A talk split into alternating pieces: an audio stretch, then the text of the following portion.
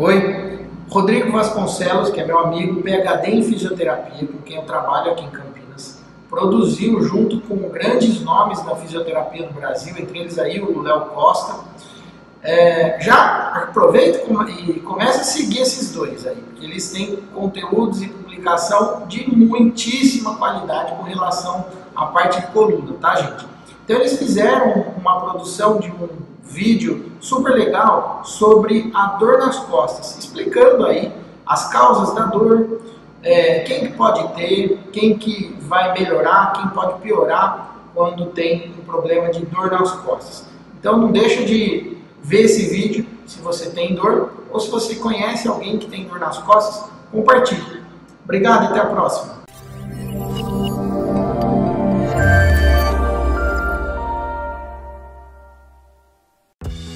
A incapacidade funcional e os anos de vida perdidos são alguns dos muitos problemas associados com as dores lombares.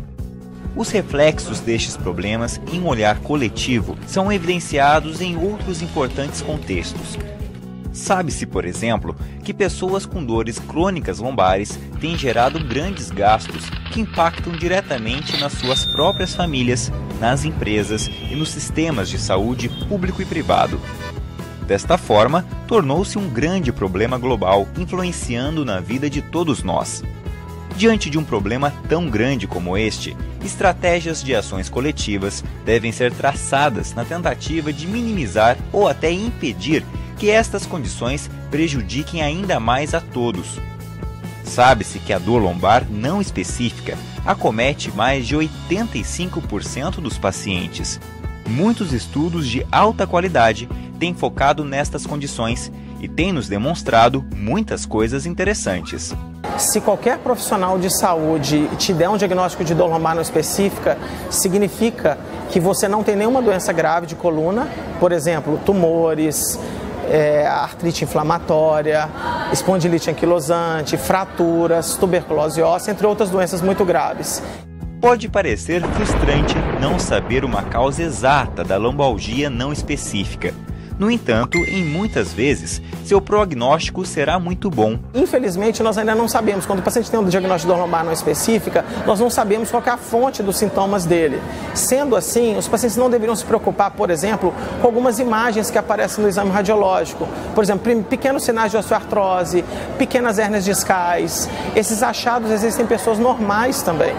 Então, muitos desses pacientes se preocupam excessivamente com exames de imagem e, na verdade, eles não deveriam se preocupar com isso. Sabe-se também que o quanto antes estes pacientes iniciarem o acompanhamento por um bom profissional da área da saúde, menor será a possibilidade de ser instalada uma dor crônica e incapacitante. Um dos grandes problemas da dor lombar é quando esta se torna crônica.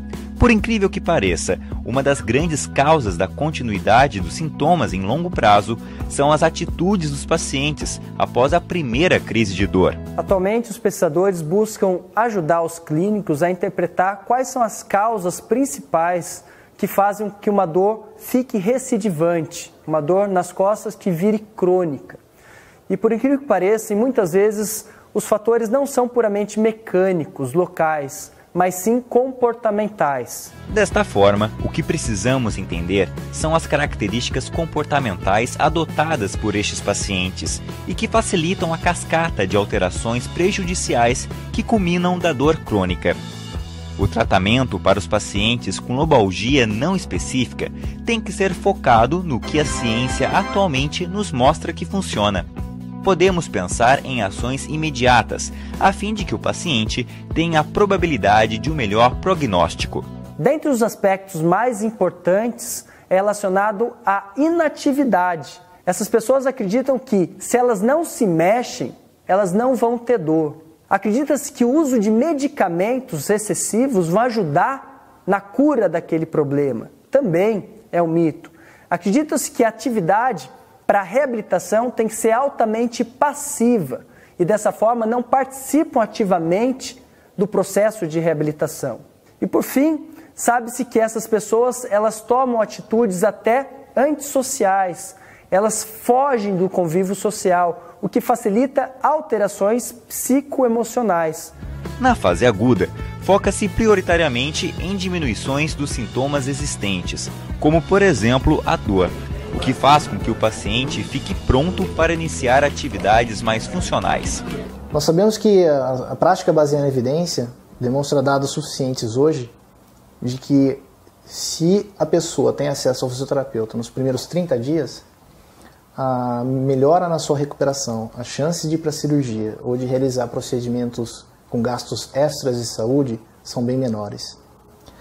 Os procedimentos que têm é, firmes e sustentadas evidências científicas que melhoram dor e aumentam a função do paciente é o paciente ser submetido à educação, o fisioterapeuta educar esse paciente sobre o bom prognóstico do tratamento, sobre eliminar ou não realizar repouso absoluto por muito tempo, a exercícios específicos que aliviam os sintomas e podem dar estabilidade inicial à coluna, e terapia manual ortopédica. Terapia manual ortopédica são técnicas e são métodos na fisioterapia que utilizam ou mobilizações articulares ou manipulações articulares que visa diminuir dor, diminuir espasmo e melhorar a função do paciente a curto prazo. Tem efeito a curto prazo e a prazo moderado, para que esse paciente possa retornar o mais rápido possível às suas atividades, sabendo que o prognóstico é bom.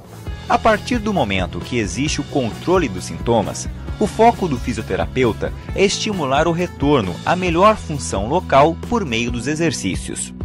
Evite tratamentos 100% passivos. Evite tratamentos no qual você se deita numa maca e alguém tem que tirar o problema de você.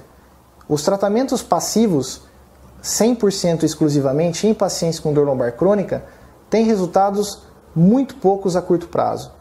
Coloque o programa predominantemente ativo, melhore sua mobilidade, melhore sua força muscular, melhore seu desempenho funcional, que é uma das melhores chances para você ter uma, uma, uma grande evolução nos sintomas que você tem hoje na sua dor lombar. Pense nisto. Ações pautadas em boas evidências científicas podem ser o grande diferencial para melhor evolução de uma pessoa com dores nas costas.